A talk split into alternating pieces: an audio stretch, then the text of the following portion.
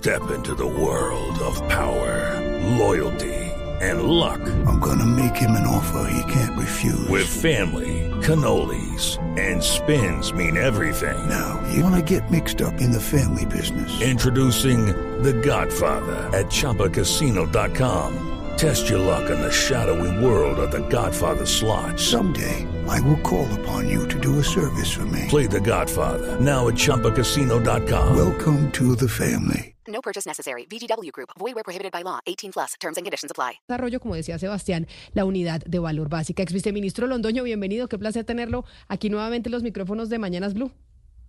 Hola Camila, buenos días a todos, eh, a toda la mesa de trabajo y un gusto volver a hablar con ustedes. Oiga, muy Eh, navideña su casa antes de que nos responda. Aquí estoy viendo quienes están conectados con nosotros a través de nuestro canal de YouTube de Blue Radio en vivo. Precioso el árbol y está usted a Navidad a tope. A tope, disfrutándola ahora de otra forma. Hoy cuando salgo a hablar con ustedes, lo hace uno de otra forma mucho más tranquilo, se siente menos atacado. ¿Usted ahora en qué anda, doctor Londoño? Discúlpeme, le, pregunto. Haciendo consultoría y eh, analizando los temas del país, siempre con, con el ánimo de aportar en, en el conocimiento de las situaciones y de ayudar a dar soluciones. Bueno, entonces ahora ya que está en eso y está haciendo consultoría, ayúdenos a nosotros a, entender esto de la desindexación del salario mínimo que ustedes empezaron, empezaron a hacerlo en el gobierno de Iván Duque cuando subieron el salario mínimo un 10%, que fue bastante. Em, como lo propone el gobierno del presidente Gustavo Petro, ¿sí nos va a aliviar a nosotros los ciudadanos los costos para el próximo año? Yo quiero partir de una cosa, sí, sí, me puedo robar dos minuticos. El primero es, como lo decía muy bien Claudia, eh, nuestro problema de inflación es grandísimo. Vamos a terminar muy, muy pegados al 10%, eh, más o menos en 9,5, 9,6, que es una inflación altísima. Ese es nuestro principal problema. El segundo tiene que ver con la fijación del salario mínimo. Eh, los sindicatos pidiendo casi el doble de la inflación, pues lo único que están es no queriendo negociar. Cuando uno pide algo absurdo, pues no hay forma de llegar a negociaciones. Lo tercero tiene que ver con la muy difícil situación en la que están los gremios en este momento, en los que les dicen negocien o el gobierno lo fija y sale la ministra de, de Trabajo a decir yo estoy cercana a ese 18%. Casi que los obligan a negociar con, con una pistola en la cabeza. Después de dicho eso, el salario mínimo que termine definiéndose, eh, lo primero que genera es una, pues, unos costos reales en el empleo. Eh, el, empleo de salario mínimo tendrá un aumento muy grande eh, y eso lo primero que va a generar es un riesgo para todo el tema eh, de generación de empleo y de protección del empleo. Vamos a poner en riesgo, si subimos más de la inflación, vamos a poner en riesgo el empleo formal. Vamos a poner en riesgo el empleo formal porque un empresario cada día se le hará más costoso eh, tener trabajadores. Y a los informales que hacen todo el esfuerzo por cotizar sobre un salario mínimo para poder cotizar a salud y pensiones, pues se les, se les pondrá más lejos esa barrera para llegar a esa formalidad y poder cotizar eh, todos los independientes será mucho más costoso. Entonces, ¿esto qué genera? Esto genera una percepción de un mayor costo. Si subimos el salario mínimo más de la inflación, todos tendremos una percepción de que la vida es más cara. El empresario, entonces, dime.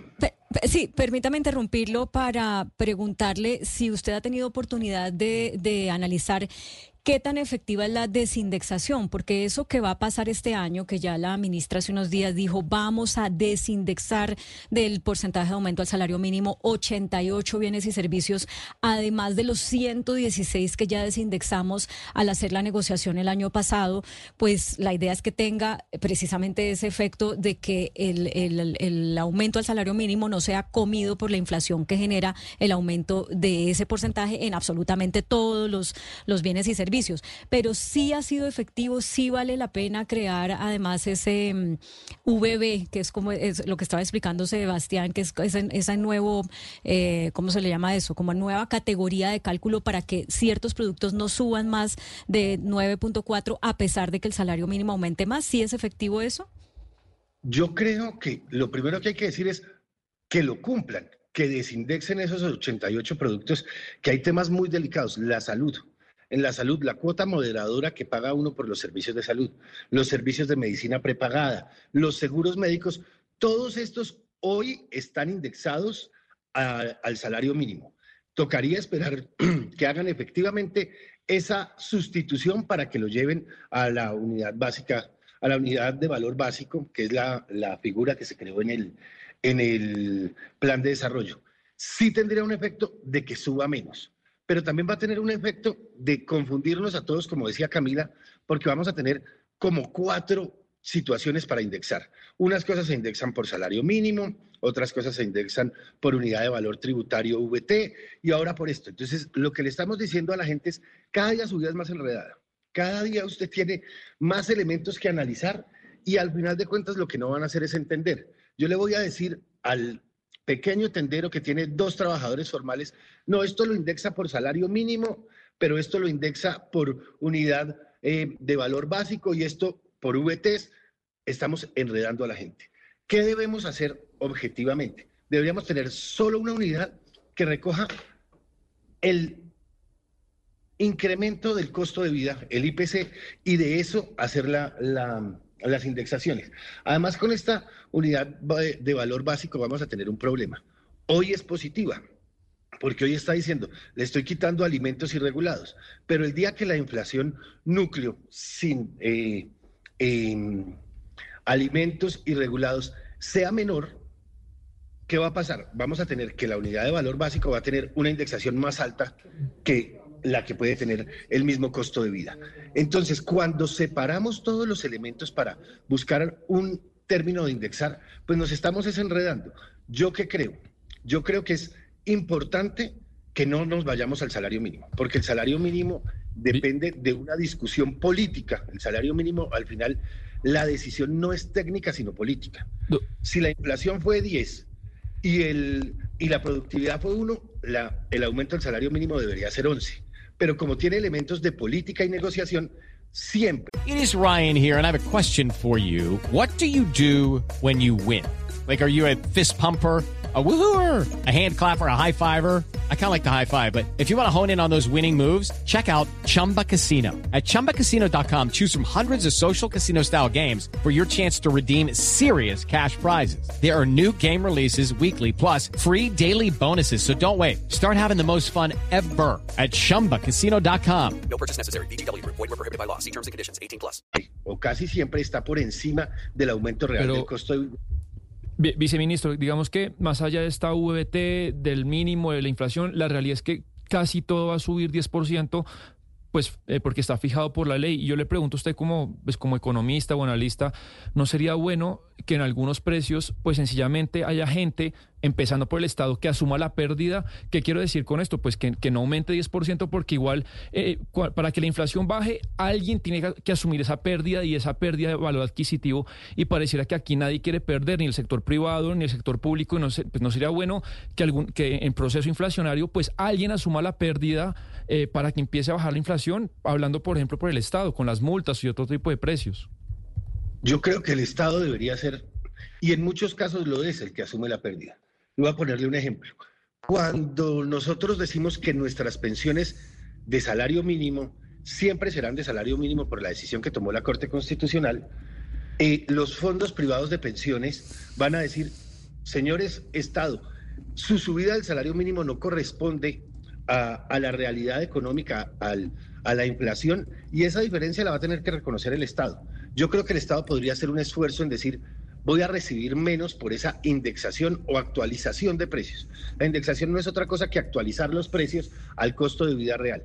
Y que digan, pues las multas que me, que me dé un poquito menos por multas, que me dé un poquito menos por permisos de, de transporte, por permisos eh, y sanciones en los temas médicos. El Estado podría decir, yo recibo un poco menos para eh, que el costo de vida no aumente. Pero la decisión más responsable del Estado sería, no voy a subir el salario mínimo a algo que no puedo soportar técnicamente. Entonces, la discusión debe ser previa, debe ser cuánto debe subir el salario mínimo y yo creo que debe ser la inflación en este año y no le disminuyamos lo de la productividad que fue negativa, dejémoslo en la inflación y con eso todos decimos, estamos haciendo un esfuerzo, ponemos los trabajadores, los empleadores, el Estado, para tener menos costos y que volvamos a generar empleo e inversión, porque el punto más grande es que entre más se nos suba el salario mínimo, menos inversión vamos a tener, porque esos empresarios tendrán menos recursos para invertir por tener que gastarlos en, en los salarios. Si perdemos la inversión, lo que vamos a tener es menos ingresos por impuestos y no vamos a tener el crecimiento. El crecimiento lo vamos a recuperar con inversión y lo que ahuyenta la inversión es el aumento de precios sin una justificación técnica. Ex viceministro Londoño, cuando, cuando se hace esta desindexación, explíquenos un poco cómo se eligen los productos y los servicios que se van a desindexar y qué consultas hacen con las regiones. ¿O esto es una decisión que se toma desde el centro? Yo, yo te diría que el Estado hizo un, esfuerzo muy grande por mirar todos los precios del, del, Estado y decir, tenemos, creo que eran 204 productos que identificaron el año pasado o antepasado que aumentaban con el, con, con el salario mínimo. Hicieron un esfuerzo por desindexar unos que también es un esfuerzo ficticio. Por eso les decía yo que dicen que la carne se desindexó. La carne no tiene que ver con indexación a salario mínimo o no, tiene que ver con una cantidad de situaciones y momentos que se dan. Si tenemos heladas y eh, no hay pastos para las vacas, la, carne va a subir más de lo que uno pueda decir que, que se hizo la indexación o no. Entonces, la respuesta a tu pregunta es, se ha hecho un esfuerzo grande, se ha intentado quitar una cantidad de elementos que generan inflación, eh, no se consulta a las regiones, eso es una decisión que se busca quitarle a todos la indexación, eh, pero que no es suficientemente efectiva. Doctor Londoño, ¿y cuál es la relación entre tasas de interés y salario mínimo? Porque muchos podrían pensar, hombre, no me va a subir mucho el salario mínimo, pero tampoco me bajan los créditos hipotecarios y los créditos de consumo. Yo creo que la relación al final es directa. Nuestro costo de vida ha, ha venido aumentando de una forma considerable y hoy estamos celebrando que es muy triste que tengamos una inflación en el 9,5, digámoslo. Y todos estamos diciendo, no, está bajando. No, el país es de los que menos ha podido controlar la inflación y sigue muy alta. La política monetaria del banco lo que busca es reducir la intención o el apetito por, por endeudarse de las personas y por eso sube la tasa de interés, para que la gente diga, pucha, está tan caro endeudarme que no me quiero endeudar todavía. Y eso hace que se reduzca un poco el consumo y se reduzca la inflación. Entonces, el, banco solo va a bajar las tasas más fuertemente cuando vea que el consumo está más desacelerado y que la inflación va disminuyendo. Eso, eso es correlativo. Primero dicen, yo tengo que mandar una señal para que la gente no consuma. Y después tienen que decir, yo voy a empezar a bajar las tasas para que la gente empiece a consumir, pero más moderadamente y que así no se disparen los precios. Y eso con el salario mínimo. El salario mínimo va a decir, el costo de vida es caro y si subimos mucho el salario mínimo, el mensaje que le vamos a dar al Banco de la República es, hay plata para endeudarse, entonces mantenga las tasas de interés altas. Entonces, en conclusión, lo que usted dice, doctor eh, Londoño, es, a pesar de que se haga cualquier medición, si se sube el salario mínimo, digamos que el 18%, que es lo que quieren los sindicatos, igual vamos a tener una afectación para todos en nuestro costo de vida. Así no todo esté indexado al aumento del salario mínimo. Esa es la conclusión que puedo sacar de lo que usted nos ha dicho en la mañana de hoy. Camila, más claro no puede ser, porque la percepción de que todo nos aumenta cuando aumenta el salario mínimo, el que tiene un negocio va a subir sus precios para poder pagar los sueldos, va a subir sus precios para esos costos adicionales, para poder pagar la seguridad social. Entonces, si subimos el salario mínimo de una forma irresponsable, no importa que desindexemos los precios, el efecto va a ser inflacionario. Pues doctor Juan Alberto Londoño, ex viceministro de Hacienda, mil gracias por haber estado hoy con nosotros aquí en Mañanas Blue explicándonos eso, que sin duda alguna es una de las noticias de fin de año, el tema del salario mínimo, los precios que suben con el aumento del salario mínimo y demás. Para usted una feliz Navidad que ya pasó, pero un próspero año nuevo. Muchas gracias y feliz año para todos. With Lucky Land you can get lucky just about anywhere.